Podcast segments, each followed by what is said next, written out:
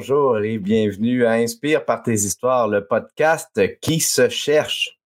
Oui, parce que depuis quelques épisodes, vous le savez, j'apporte quelques changements à la formule. Le nom a changé, la formule se transforme tranquillement et à partir de la semaine prochaine, il va y avoir encore un changement. Euh, parce que j'ai, je viens de passer deux jours à Expo Entrepreneur. J'ai eu la chance de discuter avec des dizaines d'entrepreneurs, puis entre autres, le sujet du, podcast est revenu.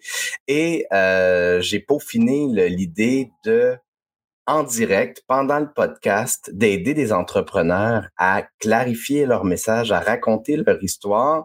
Un peu, dans le fond, l'exercice que je fais avec des clients qui est de leur euh, les aider à scénariser un scénario de présentation d'affaires, ben c'est ce que je vais faire en direct à partir de la semaine prochaine sur le podcast. Donc euh, vous pourrez voir l'évolution du, du podcast à ce moment-là. Donc, c'est un peu, euh, si on veut, le, le d'une certaine manière, le dernier épisode avec un thème précis d'avance. Et pour ce faire, je n'aurais pas pu souhaiter meilleur invité parce que j'ai beaucoup, beaucoup, beaucoup de respect pour cet entrepreneur que je connais depuis longtemps. Je sais je ne sais pas à quel point vous êtes au courant, mais moi, je baigne dans le monde de la communication depuis plus de dix ans. Quand je me suis lancé à mon compte il y a 11 ans, c'était euh, en gestion de communauté. Je faisais de la stratégie euh, réseaux sociaux. Et donc, mon invité d'aujourd'hui, elle m'est connue. C'était déjà une célébrité dans l'univers des communications web. Et euh, je suis très content de la recevoir aujourd'hui parce qu'elle a eu tout un beau parcours. Elle est très inspirante et j'ai nommé Kim Auclair. Salut Kim, comment vas-tu? Salut, ça va très bien. Et toi? Je vais bien, merci. Un petit, un petit pendant en arrière. Ah oui. Parce qu'avant le show, euh, Kim me disait qu'il y avait des pendants en arrière, puis que là, il avait, il avait disparu. Puis euh, j'ai dit, tu me demandais, Kim, si tout était beau. J'ai dit, ah, ben, tout ce qui manque, c'est des pendants en arrière. Je suis très content euh, qu'il y en ait un qui est apparu, qui, qui tient compagnie un petit peu à mon, à mon bébé Yoda, finalement. Kim, je le disais d'entrée de jeu, il y a dix ans, je, tu étais partout. On te voyait partout sur le, dans, le, dans l'univers des communications web. Et puis, il y a quelques années, tu as comme été un peu plus dans l'ombre. Mais avant de... Écoute, je, vais te poser un million de questions en même temps. On va commencer par le début. C'est qui ça, Kim Claire? D'où c'est qu'elle vient? Kim Claire, premièrement, ben, peut-être que vous le savez, peut-être que vous ne savez pas, est sourde, donc elle a une surdité des sévères profondes, sévère à profonde de l'oreille droite, euh, sévère de gauche à droite. Donc dans le fond, j'entends pas de l'oreille gauche, puis j'entends de l'oreille droite euh, avec un, un, appareil auditif et maintenant avec un implant cochléaire. C'est une fille qui a utilisé, je parle à la troisième personne, mais euh, j'ai utilisé en fait le web pour, euh, j'ai toujours rencontré des difficultés euh, de communication en personne. Et quand je venais chercher le temps de me chercher un emploi, il y avait des blocages de la part des employeurs, des préjugés. Et euh, je manquais d'expérience sur le terrain, plein de choses. Alors, j'ai vraiment utilisé le web. C'est une fille qui a fait le web son principal moyen de communication pour se faire connaître acquérir de l'expérience, montrer qu'elle avait quelque chose dans la tête. Donc, euh, on peut dire dans les années 2000, je, je baignais déjà dans l'entrepreneuriat et j'ai eu la piqûre de l'entrepreneuriat. Et c'est euh, à ce moment-là, on parlait pas, il y avait pas tant de blogueurs d'entrepreneuriat, il y avait pas tant de euh, la première sphère, blogosphère, il n'y avait pas tant de... Euh, C'était beaucoup dans le développement personnel. Il y avait des blogs, tu sais, être cool un peu à gauche, à droite.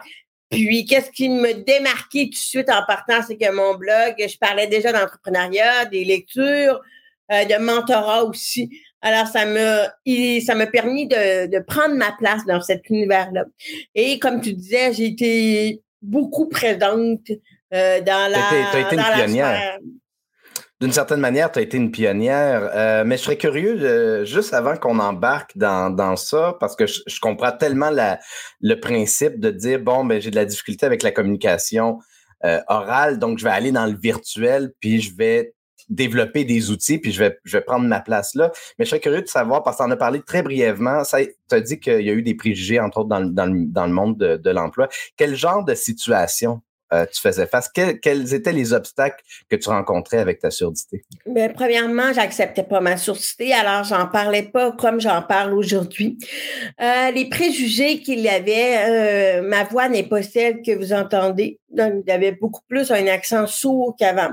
Alors, je mentionnais pas dans mon CV que j'avais ma surdité parce que j'avais peur que ce soit un obstacle pour l'entrepreneur, l'employeur se demander, OK, j'engage une personne en communication, qu'est-ce qu'elle va faire au téléphone, euh, comment qu'elle va se présenter au client, quelle impression qu'elle va faire au client?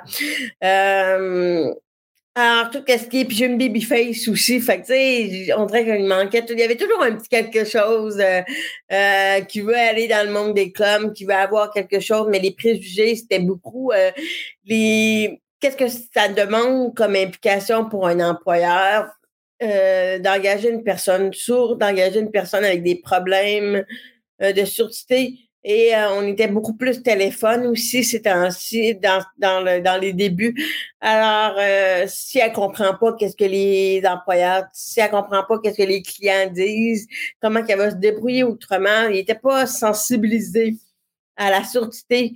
Et euh, ça se voyait dans leur face il y avait des malaises ou des préjugés ou euh, dans ma manière de m'exprimer qui n'est pas du tout la même qu'aujourd'hui aussi. J'étais tellement passionnée, je voulais vraiment. Alors, imagine une petite fille excitée, puis en plus, je parle euh, bizarrement ou avec un accent différent qu'aujourd'hui, peut-être pas plus articulé.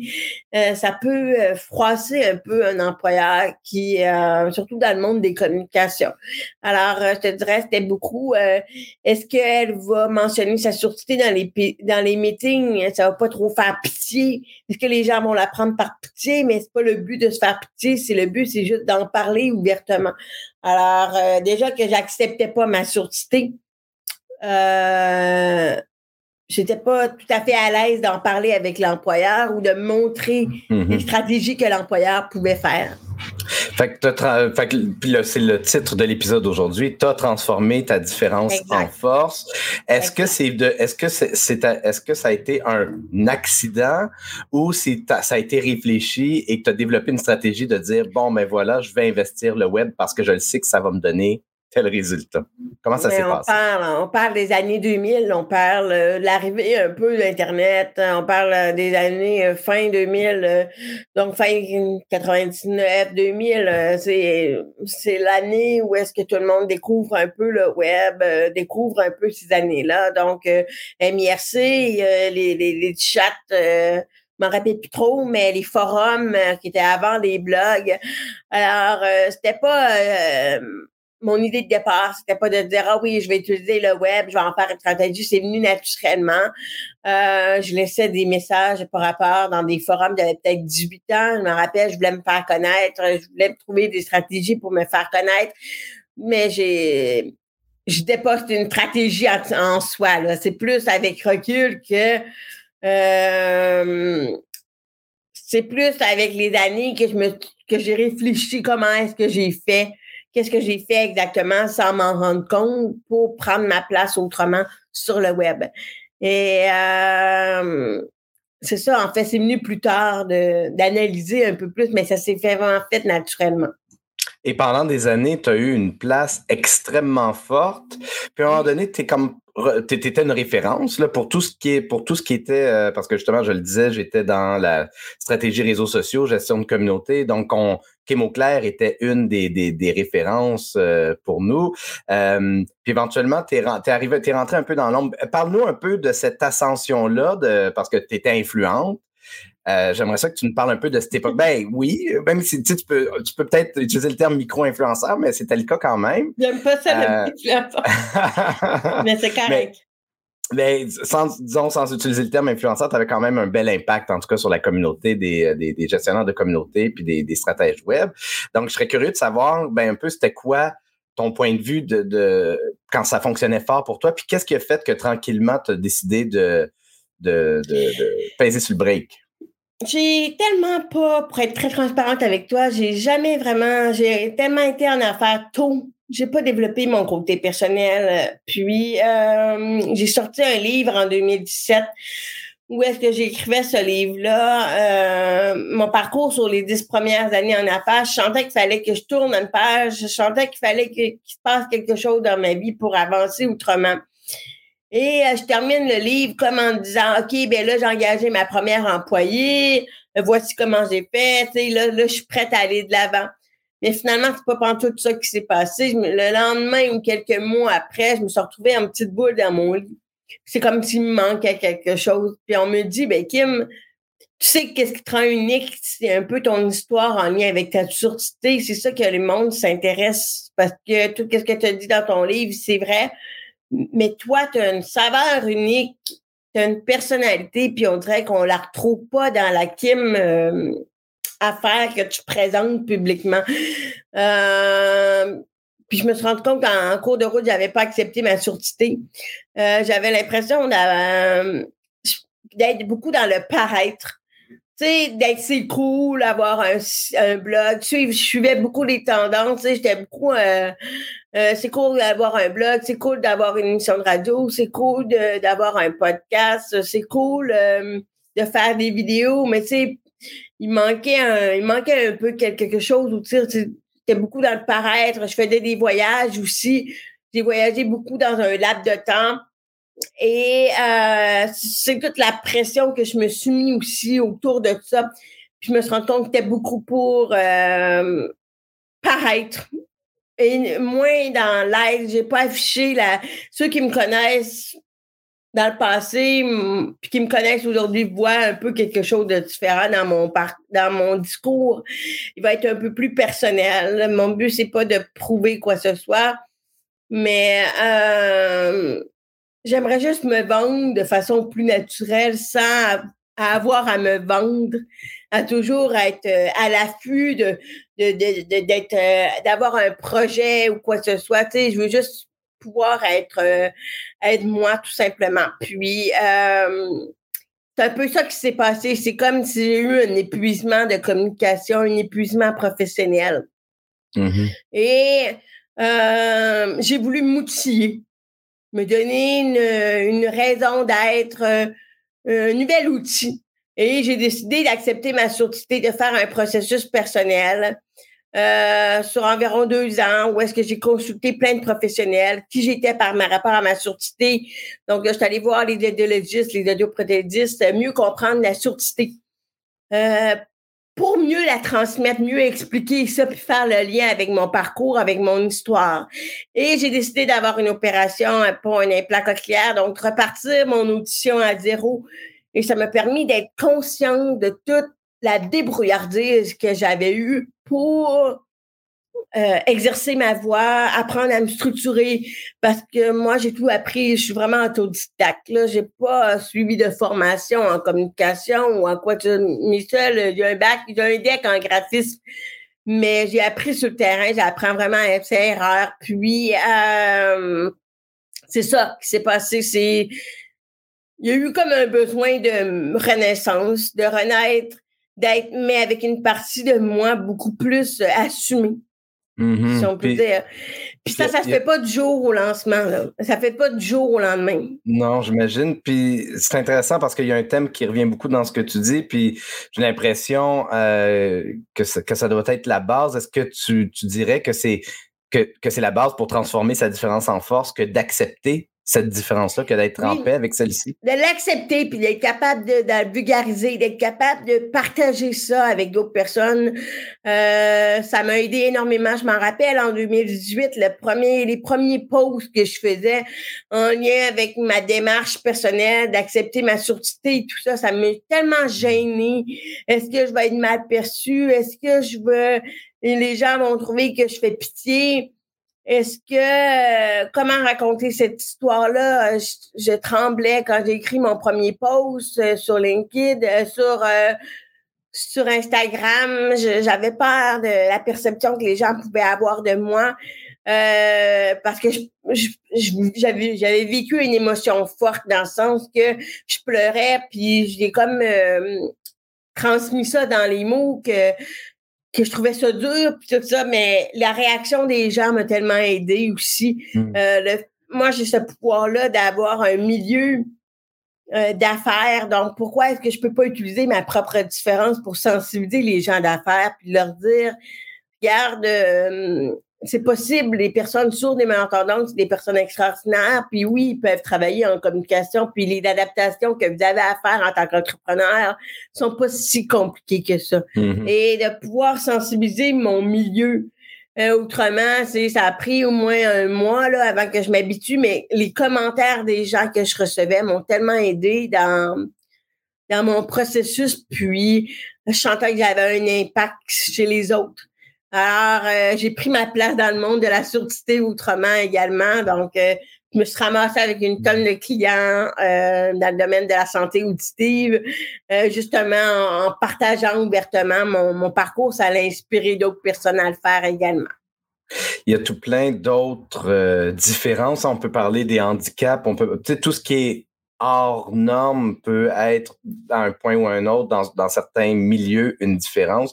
Qu'est-ce que tu conseillerais à quelqu'un qui vit une différence, qui souffre de cette différence-là, que lui conseillerais-tu de faire ou de mettre en place pour arriver à l'accepter? Euh, euh, en fait, je pense que c'est un axe de communication. Tout revient à la communication, beaucoup plus que le marketing qui est dans le pareil, d'utiliser les. Euh, moi, je m'inspire de la communication dans, dans mes façons d'être.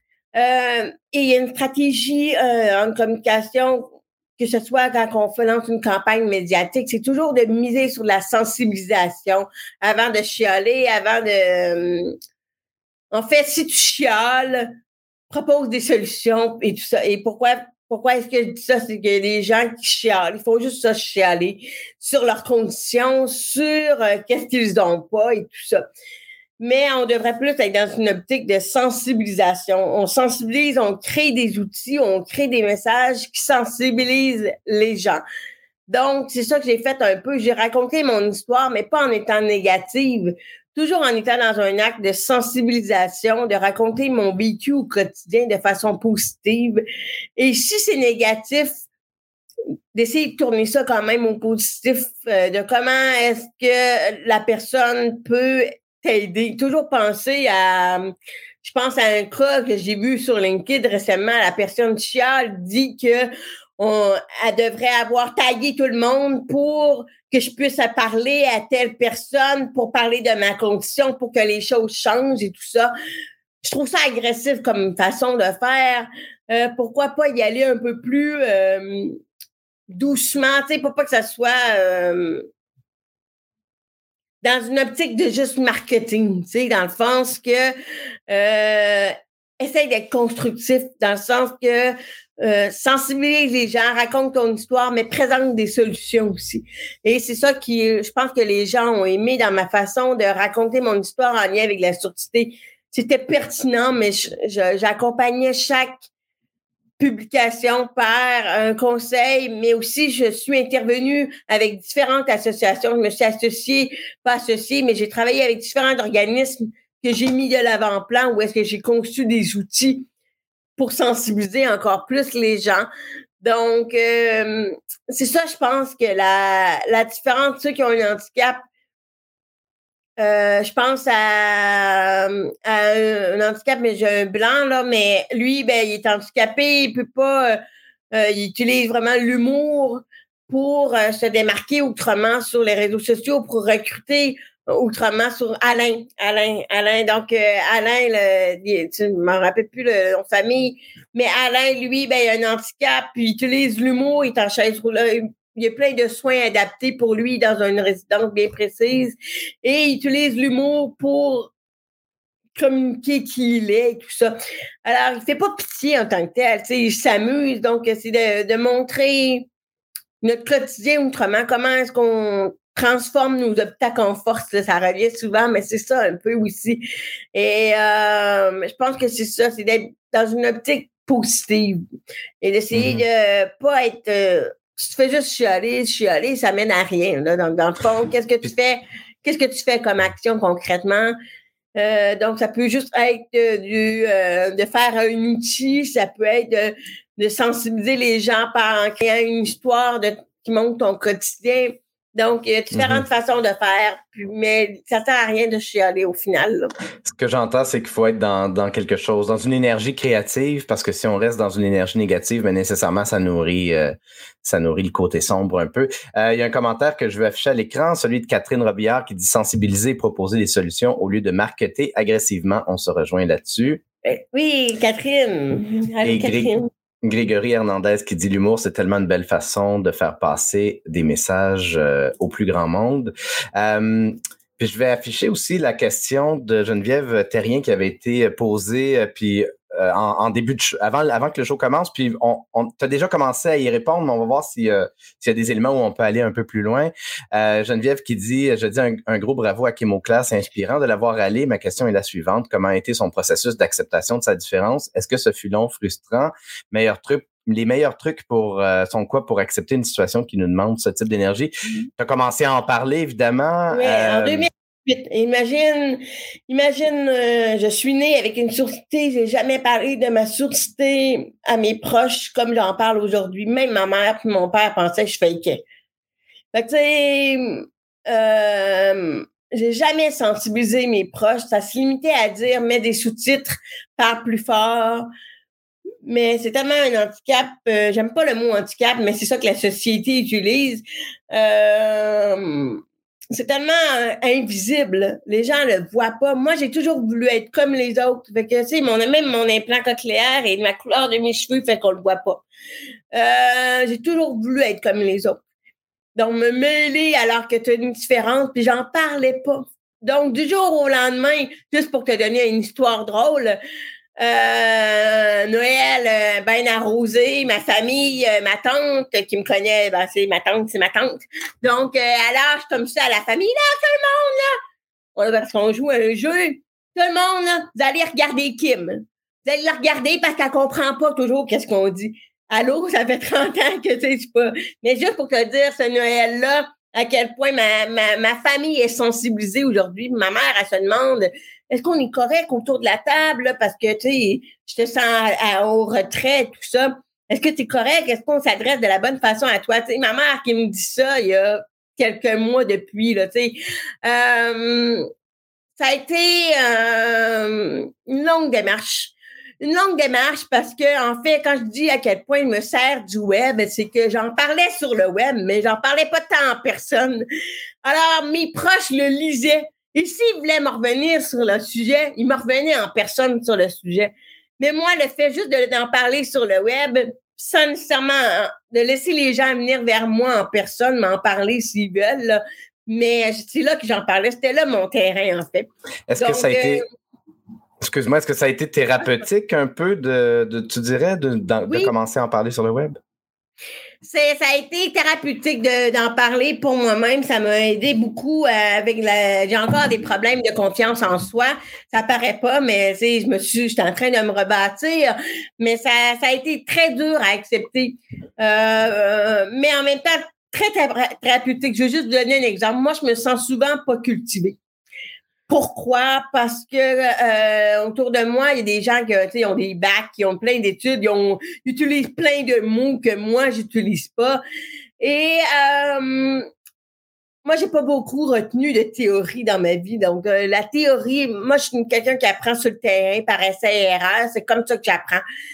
Si je fais une erreur, je ne le refais pas mais je vais essayer de voir qu'est-ce que j'en retiens, puis comment est-ce que je peux partager ça à, mes clients ou quoi que ce soit. Fait que c'est un apprentissage.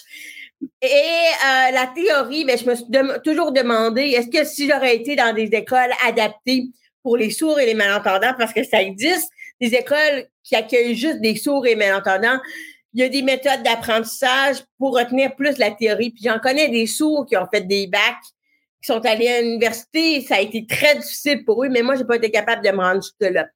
Et euh, je me sens pas cultivée dans le sens que je trouve qu'il me manque beaucoup de. C'est comme si j'ai jamais entendu un mot, ben il est pas dans ma tête, il est pas dans mon vocabulaire. Fait que je vais avoir de la misère à le comprendre. Donc, euh, c'est un type de langage. Moi, c'est le langage Madame Tout le monde. Alors, ça, ça a été. J'étais allée voir une école, j'étais allée voir la directrice d'école, puis j'ai posé cette question-là, puis je me suis mis à pleurer parce que je me suis dit, j'ai-tu raté ma ma façon d'apprendre, il aurait-tu fallu que je fasse les choses autrement, mais tu sais, en même temps, les sourds, il y a beaucoup de sourds aujourd'hui qui ont beaucoup d'études, mais qui n'arrivent pas à se trouver du travail. Moi, je suis sur le marché du travail, mais j'ai pas tant d'études que ça. J'ai pas tant de savoir que ça aussi. Puis tu t'es créé ta euh, place. Et tu t'es créé ta place sur le marché du travail, ben oui. Mais ça a été dur à accepter. J'ai beaucoup braillé ce, ce croquet-là hmm. parce que ça a été venu me chercher. J'ai tellement voulu être comme les autres. Je me suis tellement adaptée à la, à la population. Je me suis adaptée à la, à la société. Mais peu, la société s'est pas vraiment adaptée à moi parce que j'ai pas mhm. demandé aussi d'aide. J'ai toujours refusé les aides. J'aurais pu avoir un interprète, j'aurais pu avoir un preneur de notes, mais en même temps, j'adore dessiner, donc euh, je vois pas pourquoi je laisserais quelqu'un d'autre prendre des notes à ma place. ça rentre dans ma tête. On le voit derrière euh, d'ailleurs que tu, euh, tu fais du sketch note. Comment? On voit derrière toi que tu fais du sketch note, les. Euh, ouais, ouais. derrière toi. Euh, puis là, ben, c'est ça, Kim, depuis quelques temps, tu effectues un retour, on te voit davantage, tu recommences à prendre de, de, plus en plus de place sur le web. Peux-tu nous expliquer un peu, ça a été quoi cette soif-là de revenir, puis qu'est-ce que tu mets en place pour y arriver? Oui, je suis une fille de communication. Alors, m'exprimer pour moi euh, publiquement, de partager mon vécu, c'est sûr que c'est naturel pour moi, ça me manquait. Euh, donc euh, là, ben, je fais beaucoup de relations de presse. J'ai beaucoup mis, je mets beaucoup les gens en avant-plan. Je le fais toujours pour moi aussi. mais oui, c'est sûr que je compte faire beaucoup plus de vidéos démarrer un podcast, mais euh, comme on se disait, ah, on, je suis pas quelqu'un qui va suivre une tendance juste pour suivre une tendance. J'ai, euh, je suis quelqu'un qui est vraiment engagé, qui fait les choses avec sens. Donc, euh, si je fais un projet, je veux le faire avec sens. Alors, j'essaye de trouver un, peu comme toi, j'essaye de m'ajuster, de trouver la bonne formule. mais je te dirais que ma première stratégie, c'est de faire des entrevues comme que je fais en ce moment. Donc, dans les deux dernières semaines, j'en ai eu quatre. Et euh, c'est de reprendre, d'aller dans des podcasts, euh, reprendre, raconter mon histoire autrement. Donc, pour l'instant, c'est ça. Euh, c'est plus facile à interviewer que créer ces émissions, ces vidéos. Donc, c'est ça. Pour l'instant, c'est comme ça que je fais. Je vais dans les podcasts. Alors, s'il y en a qui m'écoutent en ce moment et qui ont le goût de m'inviter à leur émission, quoi que ce soit, ça va me faire plaisir. C'est ma stratégie pour voir aussi euh, les questions qu'on me pose, puis voir comment est-ce que je peux traduire ça en message euh, plus formel de vidéo. Euh, j'ai exploré beaucoup TikTok dans la dernière année depuis Noël. C'est un format qui est nouveau pour moi, mais ça me permet de me montrer un peu plus au naturel sans toujours avoir les cheveux frisés ou quoi que ce soit avec mes hoodies puis de partager mon quotidien. Euh, donc, euh, TikTok m'a beaucoup aidé avec euh, à accepter un peu la, vidéo, mais accepter le nouveau. Ben, pas le nouveau, je suis toujours la même, mais la nouvelle façon de, de traiter mon contenu autrement. Et mm-hmm. j'essaie de trouver une sorte d'équilibre entre tout ça. Puis en quoi ton offre de service a évolué entre ce que tu faisais il y a 5, 6, 7 ans et aujourd'hui? Oui. Et euh, dans le fond, euh, la... moi, je suis retombée, je faisais beaucoup, on s'est connus quand je faisais beaucoup de rédaction, beaucoup de médias sociaux, euh, toujours destinés aux entrepreneurs. quand je me suis relancée, c'était une semaine avant la pandémie. Alors là, j'étais tellement frustrée parce que je voyais une pénurie, pas une pénurie, non, c'est pas vrai, une explosion d'experts marketing, d'experts médias sociaux, d'experts ci, d'experts ça. J'étais découragée, euh, j'étais frustrée, je me sentais frustrée parce que j'étais donc j'ai-tu encore ma place, Comment est-ce que je peux me démarquer? Il y a plein de monde qui débarque, qui ont deux ans d'expérience, puis c'est comme des sommités ou quoi que ce soit. C'est pas moi, ça. C'est pas, euh, je pas, j'ai jamais été dans une approche agressive, euh, vente, marketing. Je suis une fille de communication qui a le goût de communiquer à bord et à vente. Et euh, je retournée un peu dans mon background jusqu'à présent le travail que j'ai fait, en fait, c'est de regarder sur quoi est-ce que j'ai eu le plus de plaisir à partager comme connaissance. C'est quoi les formations que j'ai fait, les conférences que j'ai fait euh, sur les sujets qui m'ont le plus allumé, créé plus, beaucoup plus de vibrations. Et je me suis rendu compte qu'il y a quelque chose que j'avais pas euh, mis beaucoup en avant-place, c'était les relations de presse. Donc, euh, comment avoir de la visibilité dans les journaux papier, euh, à la télévision, chose que j'avais réussi grâce au web. Alors, je me suis dit, je pourrais créer quelque chose, un accompagnement qui est vraiment à ma sauce à moi, qui est différent, que je suis pas une firme de relations publiques. Je suis vraiment, je, dis le mot relation de presse, mais dans mon pitch, je dis même pas le mot relation de presse.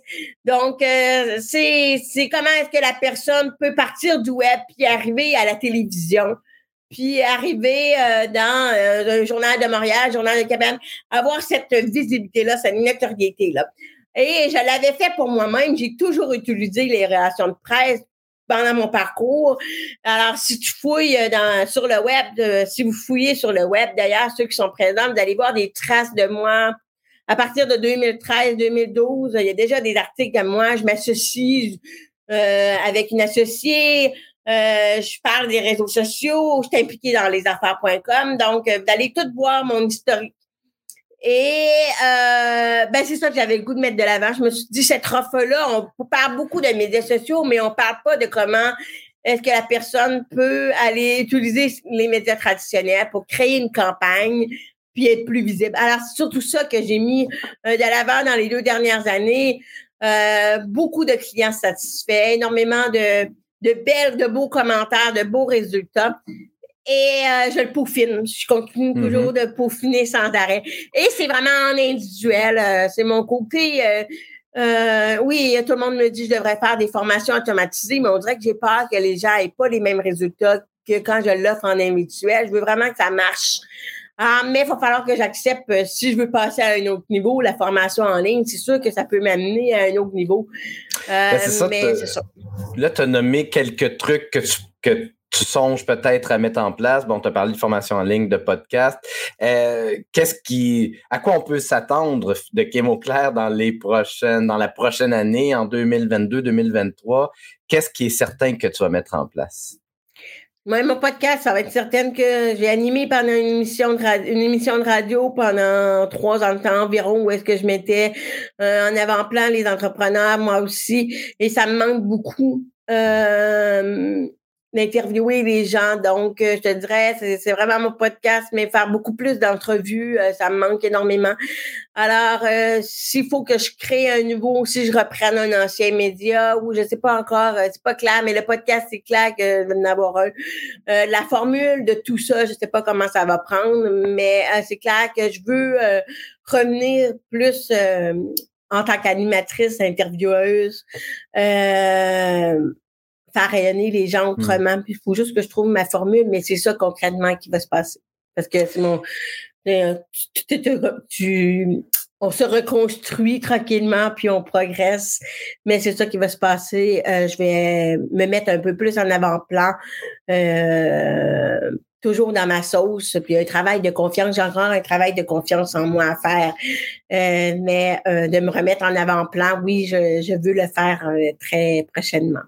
Excellent. Fait qu'on on suit ça. Écoute, on s'enligne tranquillement vers la fin. Est-ce qu'il y a quelque chose que tu n'as pas mentionné que tu voudrais ajouter ou encore est-ce qu'il y a une idée sur laquelle tu voudrais laisser les gens? C'est quoi le plus important qu'on doit retenir dans tout ça? C'est quoi mon. Attends un peu, juste pour être transparente avec toi, mon implant cochléaire vient de décrocher. OK, c'est beau, tout est beau. Ça venait de décrocher, alors j'entendais euh, d'autres sons, mais là, je t'entends toi. Est-ce que tu peux répéter ta question? Oui, ben oui, ben écoute, je te demandais, c'est quoi un peu le, mot de la fin? sur quoi tu veux que, euh, laisser les gens? C'est quoi le plus important? J'ai essayé de trouver votre différence. Essayez de trouver votre différence. Euh, au-delà de votre expertise, qu'est-ce qui vous rend unique? Dans votre, dans votre euh, au-delà de votre titre, de qu'est-ce que vous faites, qu'est-ce qui vous rend unique dans votre parcours, puis je vous donne le défi d'en parler publiquement sur LinkedIn, que ce soit un handicap que vous avez jamais parlé, un deuil qui vous a frappé, une histoire, tout ça c'est une différence qui rend le parcours différent, mais qui nous rend aussi unique dans notre façon d'accompagner. Et je vous donne le défi d'en parler publiquement. Wow. Euh, ben, en tout cas, moi, ça, ça vient me, me, me toucher comme euh, profondément. J'espère que les gens vont, vont relever le défi. Écoute, oh, je viens de perdre ma oh! lumière. c'est pas grave, je, vais terminer l'épisode un peu dans l'ombre. Mais euh, juste avant qu'on se laisse, je veux montrer un peu où est-ce qu'on peut se connecter avec toi. Donc, évidemment... est à refaire, là. Hein? je tiens à préciser parce que là, il y a beaucoup d'experts LinkedIn là. Oui, mais il n'y a pas de souci. Au moins, tu es présente. Et puis, ben, c'est ça. Si on veut se connecter à toi, il y a LinkedIn, mais évidemment, euh, également, il y a ton site web, chemoclair.ca. Qu'est-ce qu'on retrouve un peu là, sur, euh, sur, ton, sur ton site web? C'est vraiment, vraiment mon offre, mon parcours. J'ai refait mon site uniquement pour mettre en avant-plan mes compétences en lien avec les relations de presse. Alors, cliquez, cliquez sur Travailler avec moi. Vous avez vraiment toute mon offre euh, complète, peut-être un peu trop de blablabla. Mais si jamais vous voulez avoir simplement savoir comment est-ce que je travaille. Euh, cliquez sur un bouton jaune, ça va être mon adjoint qui va vous expliquer tout ça, comment est-ce que je fonctionne. Donc, euh, j'ai vraiment misé, remis, remis mon... Ouais, j'ai une boutique euh, qui est en construction. C'est mon premier livre qui est juste dessus. OK, puis tu disais aussi que tu avais un, un livre électronique en ligne, right? Est-ce que je me trompe? Ah oui, c'est juste ma page d'accueil. Donc, sur ta euh, page d'accueil, OK. Si je retourne sur ta page d'accueil. Je me rends compte que je peux pas. Ouais, c'est ça. Il va falloir que je rajoute le bouton accueil. Euh, il est en bas. oui, OK, c'est ça. Enfin, sur la map, cinq choses que j'aurais aimé savoir avant de travailler avec des journalistes. c'est ça. Donc, on peut télécharger ton, ton livre électronique à partir euh, de ton site web sur la page d'accueil. Donc, je le répète à nouveau, qui est Euh, pour ce qui est de, de, ma part, si jamais vous êtes curieux de savoir un peu euh, ce que je fais, comment j'aide les entrepreneurs à clarifier leur message et à connecter avec leurs clients, ben, vous pouvez aller voir sur mathieuchevalier.com. Kim, merci beaucoup de ta grande générosité, de ta présence euh, aujourd'hui. J'espère qu'on aura la chance de se reparler à nouveau sur le podcast parce qu'on ne fait que un bref aperçu de ton, de ton parcours extrêmement riche et intéressant. Merci à toi, c'est vraiment un plaisir d'être ici. Ben, merci beaucoup, puis merci à tous ceux qui nous ont écoutés. Alors, voyez. Oui, merci.